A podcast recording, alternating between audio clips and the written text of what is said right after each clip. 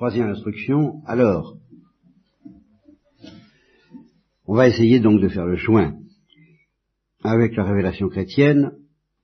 Vous pouvez peut-être, en tout cas, faire immédiatement le joint avec la notion d'adoration. On peut contempler le mystère, on peut avoir la perception, l'évidence du mystère sans adorer, peut-être, en fait on est déjà en chemin, euh, on sent un appel et une invitation à se mettre à genoux devant quelque chose qui apparaît comme euh, bon et beau. C'est intrinsèque à, la notion même de mystère. Et euh, ça se manifeste chez les, chrétiens dans leur, on peut se mettre à genoux devant le soleil sans adorer le soleil à en parler. Et, ici, il faudrait parler des, autres religions qui ont justement cet instinct d'adoration en face de la nature, une adoration confuse qui peut s'égarer, qui peut se tourner en idolâtrie, mais qui peut aussi prendre le bon chemin de l'adoration du vrai Dieu, tout ça. Bon, c'est, parler de tout ça à partir de là mais je ne crois pas qu'on puisse adorer authentiquement, alors ça c'est très important.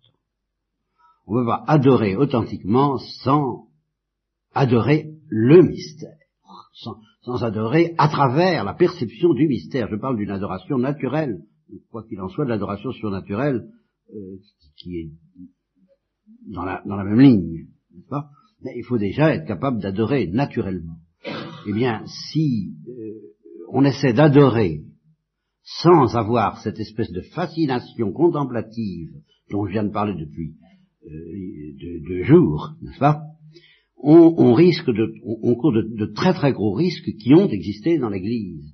On, risque l'adoration apeurée, l'adoration écrasée, l'adoration insoutenable et irrespirable de certains protestants en particulier, euh, je dirais presque celle qui a été décrite par Kafka, voyez, qui veut dire que Kafka avait le sens du mystère, mais la peur l'emportait de beaucoup sur la soif, l'attrait, la jubilation. Alors, euh, ça devient... Euh, et quand les épicuriens d'abord, les marxistes ensuite s'amènent pour nous délivrer de la religion, c'est exactement de cette adoration qui n'est pas fascinée, qui n'est pas, qui n'est pas jubilante, parce qu'ils parce qu'ils parce qu'ils voient pas, parce qu'ils parce qu'ils sentent pas, hein, comme selon ce que je vous ai dit tout à l'heure, euh, je ne sais pas pourquoi, mais c'est comme ça. Alors effectivement, s'il faut s'écraser devant quelqu'un qui euh, n'apparaît pas, le buisson ardent, Moïse a envie de, de s'approcher alors l'adoration le fait reculer et, il se rend bien compte qu'il ne faut pas s'approcher de trop près parce que ce serait dangereux. Alors là, on peut avoir le sens de la crainte et de l'adoration quand on a eu un premier mouvement, un premier élan vers la lumière et le feu. Alors, on, fonce et puis on se dit, ah, doucement. Là, oui. Mais si on a un, un, mouvement de recul purement et simplement, et puis si on appelle ça de l'adoration, alors vous pensez bien qu'on est bon pour la libération marxiste qui vous dit euh, vous êtes aliéné devant un Dieu purement euh, vengeur, redoutable, opprimant, intolérable, aliénant, quoi, en un mot. C'est toujours à ça qu'on en vient. L'adoration ne peut éviter d'être aliénante que si le mystère à travers lequel on adore est attirant. Et c'est en cela que, dans une perspective authentique, il n'est pas question d'opposer l'intelligence et l'amour. L'intelligence qui n'est pas en face du mystère, oui, elle peut s'opposer à l'amour. Mais l'intelligence qui contemple le mystère, mais c'est elle qui nourrit l'amour. Et un amour qui n'aimerait pas un mystère, qu'est-ce que c'est que ça? Veut rien dire du tout, là encore. la, racine, qu'est-ce que c'est? Aimer Mais c'est aimer un mystère. Et ça, ça, nous délivre à la fois d'une conception trop euh, sentimentale ou sensuelle de l'amour, trop égoïste, ou d'une conception trop volontariste de l'amour, se donner dans l'oblation. Ben non, c'est s'offrir dans une espèce de, euh, de, soif et de joie euh, et de, à un mystère qui en même temps nous dépasse et, par conséquent, il, faut que l'intelligence, oui, euh, fonctionne, mais de cette manière originale et si peu euh, courante aujourd'hui de par la faute du rationalisme occidental, il faut que l'intelligence nous présente un mystère à aimer pour qu'on aime. Et on n'aime pas un être humain, on aime son mystère.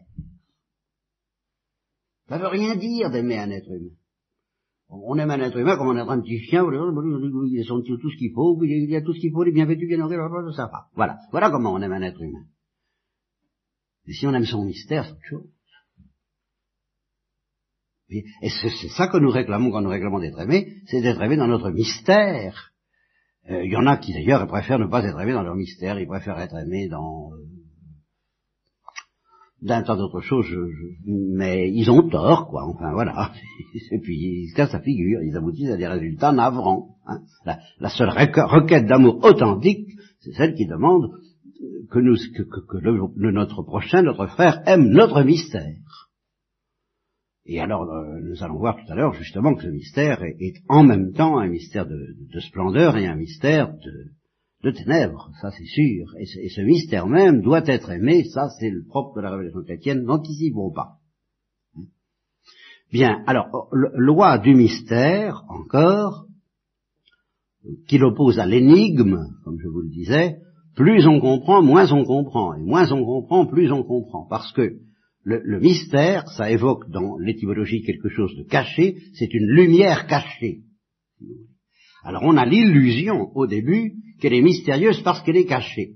Mais au fur et à mesure qu'elle se dévoile, on s'aperçoit qu'elle est encore plus mystérieuse. Donc c'est une illusion, et euh, c'est justement le propre d'une réflexion, d'une méditation philosophique correcte, de découvrir que, en fait, les mystères sont cachés parce que nous sommes dans une obscurité singulière en ce moment, et que euh, pour nous, mystère euh, et, obscurité, ça va de pair inévitablement, mais que, en profondeur, mystère et lumière sont synonymes. Dire que les mystères sont cachés, c'est dire que la lumière est absente, d'une certaine manière. C'est dire que la lumière est cachée. Mais c'est pas parce qu'elle est cachée qu'elle est lumière, ni mystérieuse, ni attirante. C'est parce qu'elle est intrinsèquement... Euh,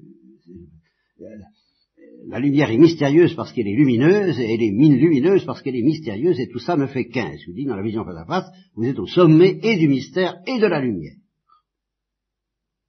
Alors si vous entendez tout cela, et malheureusement, il faudrait être innocent pour bien l'entendre, alors vraiment, à première vue, le problème du passage du naturel au surnaturel devient euh,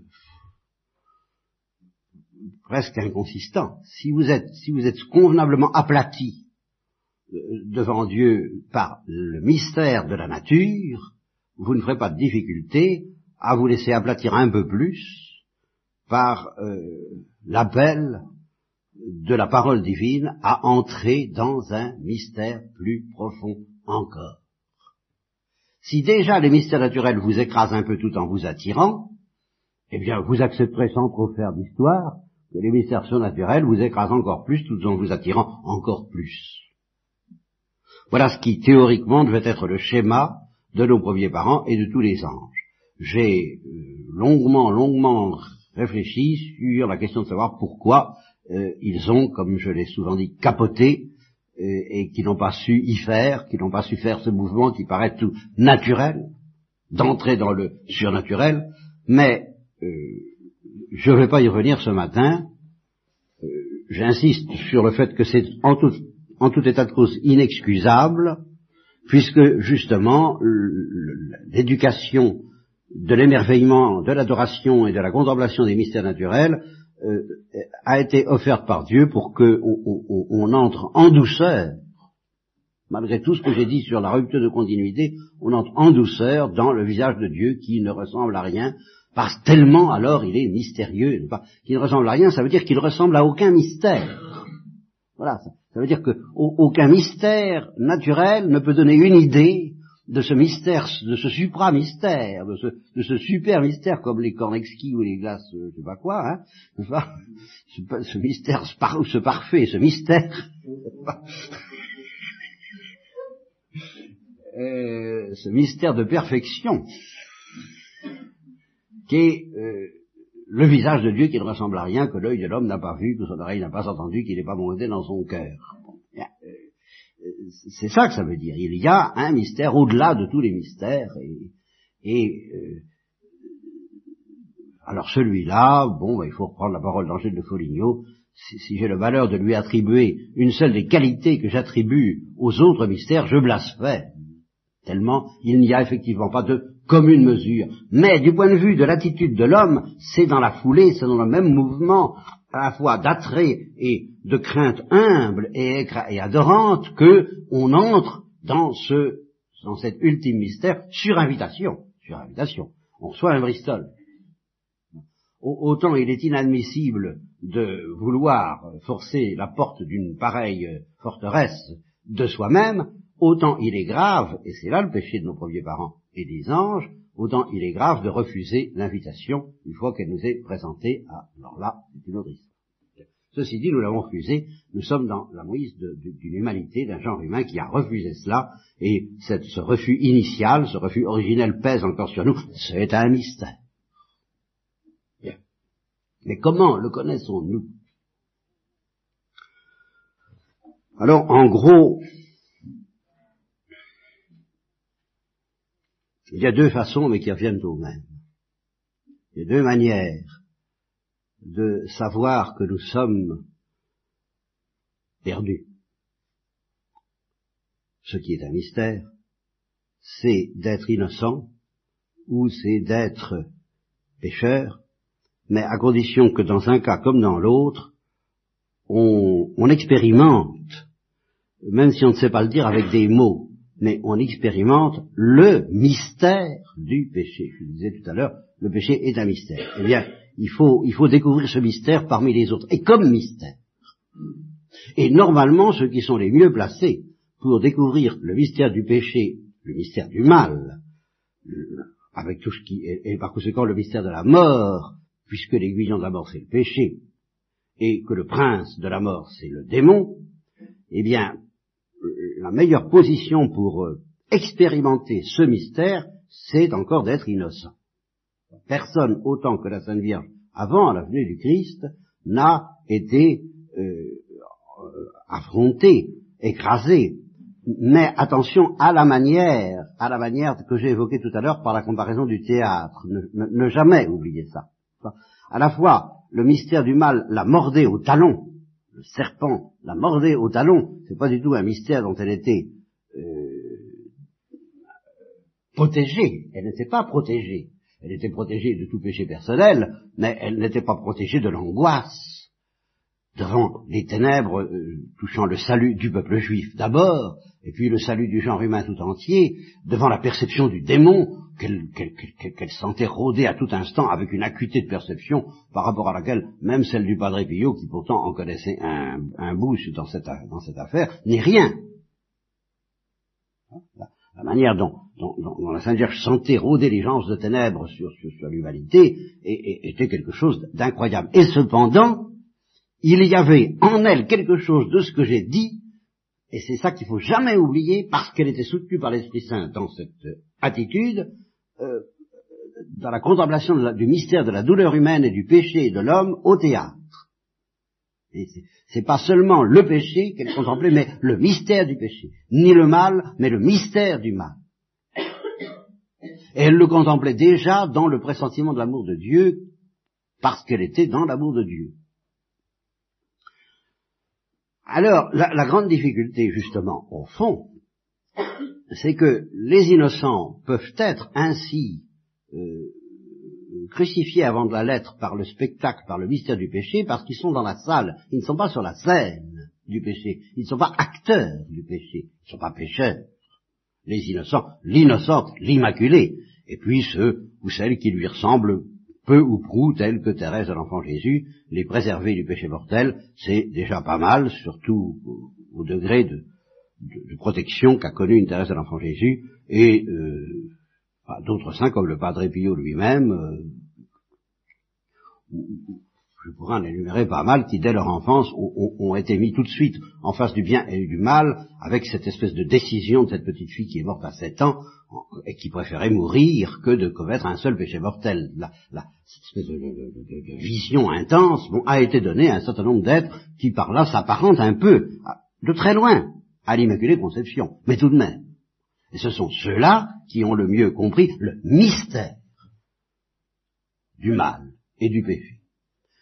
Alors, restent les acteurs, ceux qui sont sur la scène. Alors évidemment, ceux-là risquent d'avoir beaucoup de mal à comprendre ce que c'est que le péché dans le feu de l'action. Précisément parce qu'ils sont en train de pécher, qu'ils n'ont pas le temps de contempler le péché. Contempler le mystère du péché. Ils s'installent dans, cette attitude euh, et ça leur ça fait une difficulté. Alors, heureusement, il y a quelque chose qui vient à leur secours c'est que le péché a des conséquences. Voilà. Il y a, euh, et, alors là, les, conséquences, elles ne sont plus agies, elles sont subies, elles sont pâties. Le péché, c'est comme un boomerang qui vous tombe dessus. L'action qui lance le boomerang ne contemple pas l'action qui lance le boomerang. De sorte que le lanceur de boomerang, le pêcheur, ne contemple pas le mystère du péché, il pêche. Voilà. Mais quand le boomerang lui tombe sur le nez, alors il contemple, ou il peut contempler s'il le veut. Et c'est là que se situe pour lui l'équivalent du choix de nos premiers parents. C'est là que se situe pour lui la première parole de la révélation, qui sera la révélation chrétienne. Veux-tu? Veux-tu rentrer en toi-même et, comme le fils de la parabole, l'enfant prodigue, te rendre compte de ce que tu as fait ou de ce que tu fais? Veux-tu comprendre ce que tu fais? Veux-tu regarder ton mystère?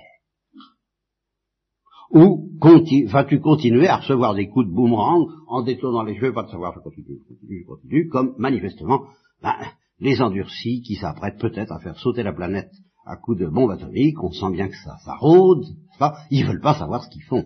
Manifestement, ils ne veulent pas, pas plus que les bourreaux d'Auschwitz ne voulaient le savoir. Ben, les bourreaux de tous les de tous les goulags du monde et leurs chefs ne veulent pas savoir ce qu'ils sont en train de faire et nous sentons bien rôder euh, la bombe atomique un peu partout, donc la, mort planétaire, nous sentons bien tout cela parce qu'ils ne veulent pas, dans le feu de l'action, comprendre le boomerang qui leur retombera infailliblement sur la figure, à eux aussi, et ils veulent pas.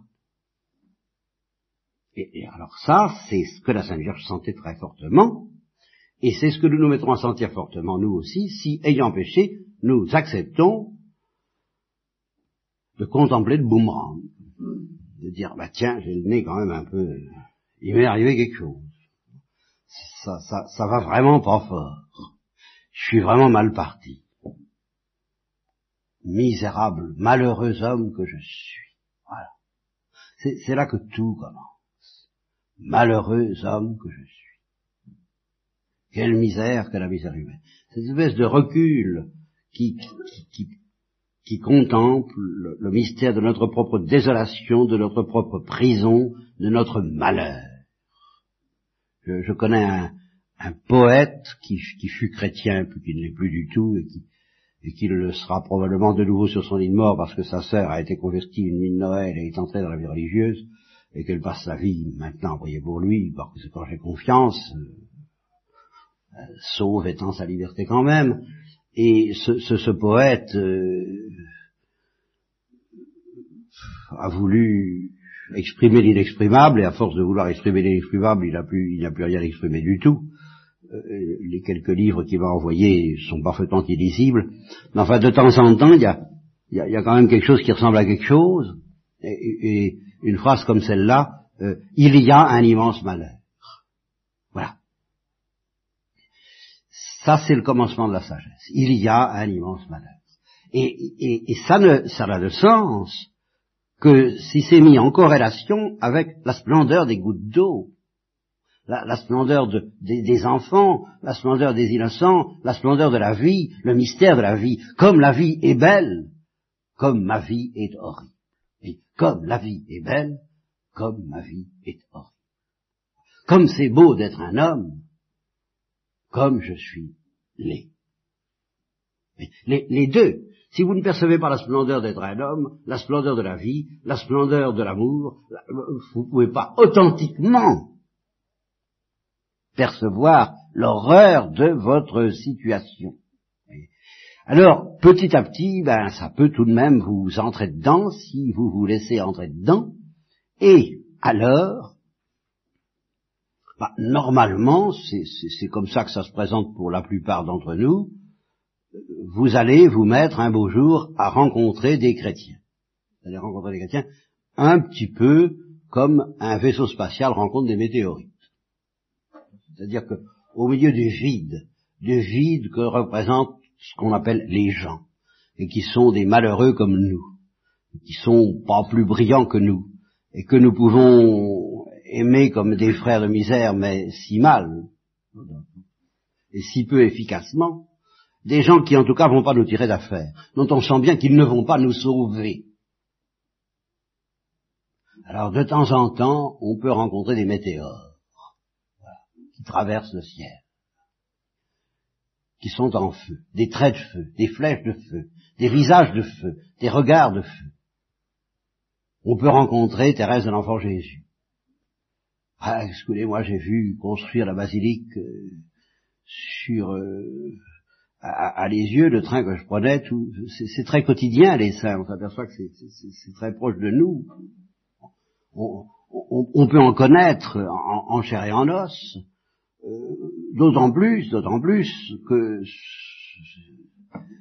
il n'est pas du tout exclu qu'un saint soit un pécheur. Justement, ça, je ne peux pas vous expliquer encore très bien pourquoi maintenant, hein, je ne peux, pas tout dire à la fois, mais enfin, les choses sont fabriquées de telle sorte que la, sainteté, c'est-à-dire ce visage de Dieu qui ne ressemble à rien et dont je vais essayer de vous parler, euh, c'est-à-dire le visage du Christ, peut très bien coïncider euh, avec le pécheur en action qui continue à pécher. Je sens deux hommes en moi. L'essentiel, c'est que vous rencontriez quelqu'un chez qui il y en ait vraiment deux et non pas un seul. Et chez qui les deux vivent. Bon, que, son, que le pécheur pêche, son, très bien, ça va, bien, bon. Mais que Jésus-Christ, qui est là aussi, ah, on le sent.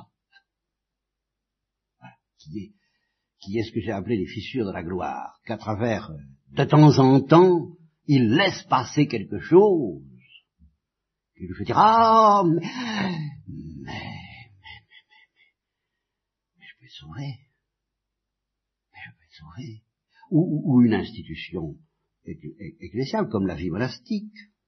C'est un peu comme ça que ça m'est arrivé, personnellement. La, la, découverte du Christ, c'est à travers l'intuition de la vie monastique que je, que je l'ai eue. La vie monastique, la vie monastique. Ah, ah, la vie monastique. Je sais pas pourquoi. Euh, euh J'avais un, camarade qui me décrivait ça. Alors lui, il avait fait six mois de vie monastique, euh, dominicaine d'ailleurs, donc pas monastique, disons religieuse. En, ce temps-là, vous pensez si je faisais des distinctions là. Et alors, et technique du bonheur, enfin, toutes sortes de mots qui d'ailleurs m'intéressaient, m'attiraient, mais je me rends compte maintenant qu'au-delà de tout ce qu'il disait, j'avais soif d'autre chose qui, qui, était, qui était le mystère du Christ. Et le mystère du Christ, c'est concret, c'est vivant, c'est actuel, c'est présent parmi nous, dans l'Église. Ce mystère du Christ, je ne peux pas moi, ne pas vous parler tout de suite de l'Église. Pourquoi? Parce que si je vous parle pas de l'Église, le Christ, ce sera abstrait.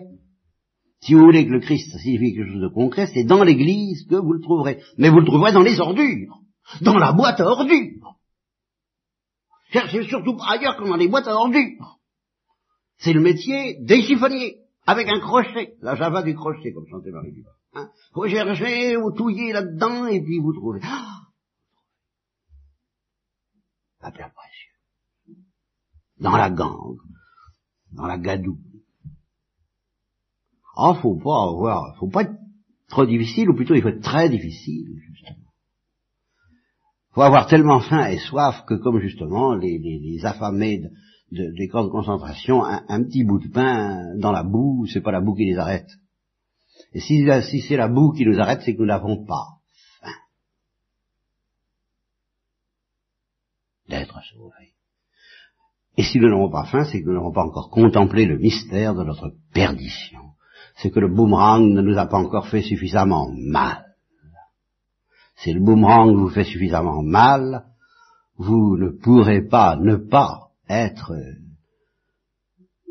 plaqué au sol comme on l'est par le soleil, par ce que vous contemplerez dans l'Église, quelquefois d'ailleurs en dehors de l'Église, mais que vous sentirez justement identique à ce qui se passe dans l'Église.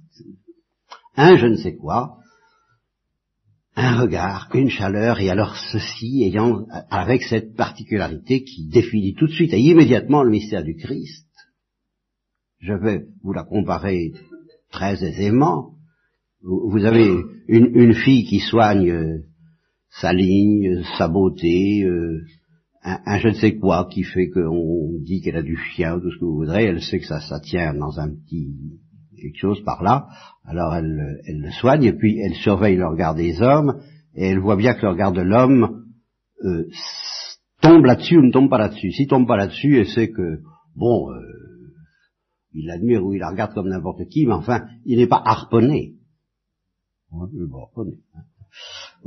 il, est harponné quand, elle sent que ce regard euh, masculin se fixe sur ça, euh, qu'elle connaît très bien, qu'elle a bien soigné. Hein bon, eh bien, le regard du Christ, lui, c'est notre péché, qui le harpe, et nous sentons ça. C'est ça qui l'arrête. Et c'est ça qui nous demande. Ça, c'est à la fois le mystère du Christ et de l'Église. Vous rencontrez une Thérèse de l'Enfant Jésus, vous rencontrez une Bernadette, Bernadette disant à ce monsieur qui lui a des fait moi de la Sainte Vierge, je voulais pas, je suis un pécheur. Ah, ah. Alors, ah Le regard du Christ, c'est ça le mystère surnaturel, et c'est déjà tout de suite la parole de la croix, la parole de la miséricorde. L'état dans lequel tu t'es mis par ton péché, moi, Dieu, me fascine. C'est ça le regard du Christ sur Marie-Madeleine, les apôtres, Judas, qui n'en a pas voulu, le jeune homme riche, qui aurait bien voulu, etc., etc. Moi, je vous ai tout dit. Je vous ai tout dit, avec, à, condition justement que vous n'en fassiez pas de la poésie, pas plus que pour l'être. Cela est.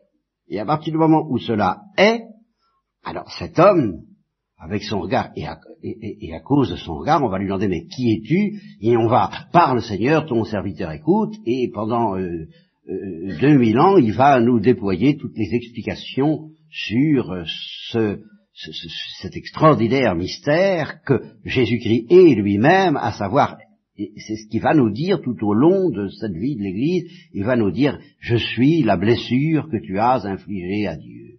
Voilà, voilà qui je suis, moi, Jésus-Christ. Je suis la blessure que tu as infligée à Dieu. Et c'est cette blessure qui va te sauver. Regarde-la dans mon regard. Regarde-la sur la croix. C'est la parole qui te sauvera. Ce n'est pas une parole humaine, comme on dit. C'est une parole qui va te sauver. Mais c'est la blessure que tu as faite à Dieu. Déjà, tu as blessé le cœur de Dieu parce que tu es une pauvre petite créature, mais combien plus l'as-tu blessé, non pas en péchant, mais à cause du boomerang, parce que le mystère dans lequel tu es plongé, de la mystère de ta détresse dans lequel tu es plongé par ta faute, alors voilà, voilà ce qui est pour toi l'équivalent de ce qui est pour une fille le truc par lequel elle harponne les hommes. C'est ton truc. Tu m'as eu, moi, Dieu, par ça. Voilà ce que le Christ va nous expliquer. C'est ça la parole de la croix, le verbum crucis. C'est la parole de Dieu, c'est la révélation. Il n'y en a pas d'autre. Tout le reste, c'est le reste, c'est des explications, c'est des développements, c'est des précisions, des précisions implacables. Si par exemple le Christ nous dit, eh ben, tu n'as qu'une chance, c'est, de te laisser avoir à ton tour, c'est de te laisser brûler par ma brûlure, c'est de te laisser brûler par la miséricorde que j'ai pour toi, et euh, j'ai inventé pour ça une autre incarnation que la première. Je vous ai fait une récollection sur les deux lignes de l'incarnation, justement. La première incarnation, c'est pour que tu me vois, pour que tu vois mon visage à travers les saints, à travers l'Église, et pour que tu aies faim et soif. Et la deuxième incarnation, c'est pour que tu manges. Ben, il est évident que si on touche à cette précision implacable selon lequel ce n'est plus du pain, c'est le corps du Christ, toute la vaisselle est par terre, tout est fini, et aussi radicalement que si on dit euh, la vie, euh, c'est la même chose que pas la vie,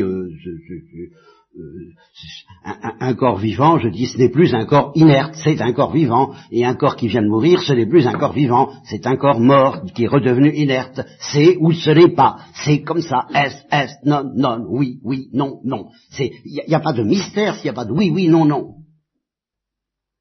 Est-ce que oui ou non, je peux, je peux manger mon sauveur? Voilà la vraie question. Est-ce que je peux être ivre de, son sang qui va me rendre ivre de son ivresse, cette ivresse de miséricorde qui fait qu'il a été victime de l'Holocauste, de l'amour miséricordieux. Il a fallu attendre Thérèse à l'enfant Jésus pour découvrir cette formule, qui n'est qu'un développement du dogme, qui n'ajoute rien à la révélation, mais qui est la définition la plus parfaite que je puisse vous offrir du Christ, une victime d'Holocauste de l'amour miséricordieux, qui a s'est arrangé pour que nous puissions manger, cette victime sous, sous, forme de victime et devenir ainsi victime à notre tour. Voilà, je, je, je m'arrête là, je vous laisse sur votre faim, et tant mieux si jamais, justement, vous pouvez avoir faim. Tant mieux si je vous laisse sur un début de faim, parce que je voudrais laisser la place à quelqu'un d'autre qui vous dira ces choses-là autrement que je ne saurais vous les dire, mais en vous disant aussi tout de même, comme l'Église, faites attention, c'est grave, ne le laissez pas partir, si vous le tenez, s'il a passé parmi vous, s'il a frappé à la porte, surtout, surtout ouvrez. Hein? Kafka raconte justement le, parce que justement Kafka a cette espèce de génie de sentir les choses à l'envers, n'est-ce pas, que quelqu'un a été perdu parce qu'il a répondu à un appel, comme par hasard. Alors que justement, la vérité c'est qu'on risque d'être perdu parce qu'on ne répond pas à un appel. Alors, il y en aura dix, il y en aura vingt, il y en aura vingt-cinq, il y en aura vingt. Mais il y en aura un certain nombre.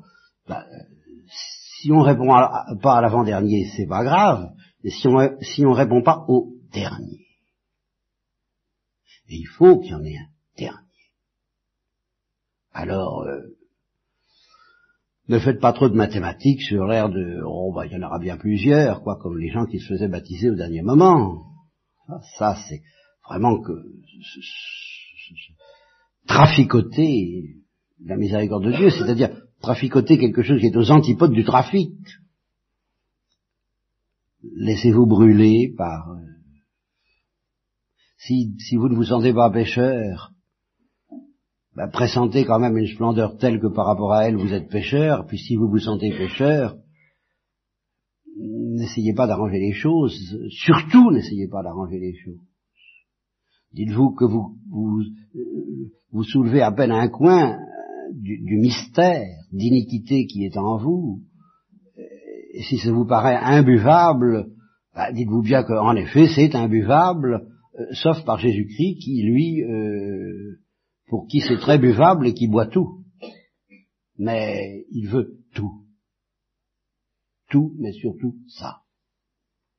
Et le grand, le grand malheur, qui est le nôtre. Alors nous, hommes de bonne volonté, c'est que nous jouons à contre-courant. C'est constamment, c'est autre chose que nous voudrions qu'il y ait lieu entre le Christ et nous, autre chose que cette... Euh,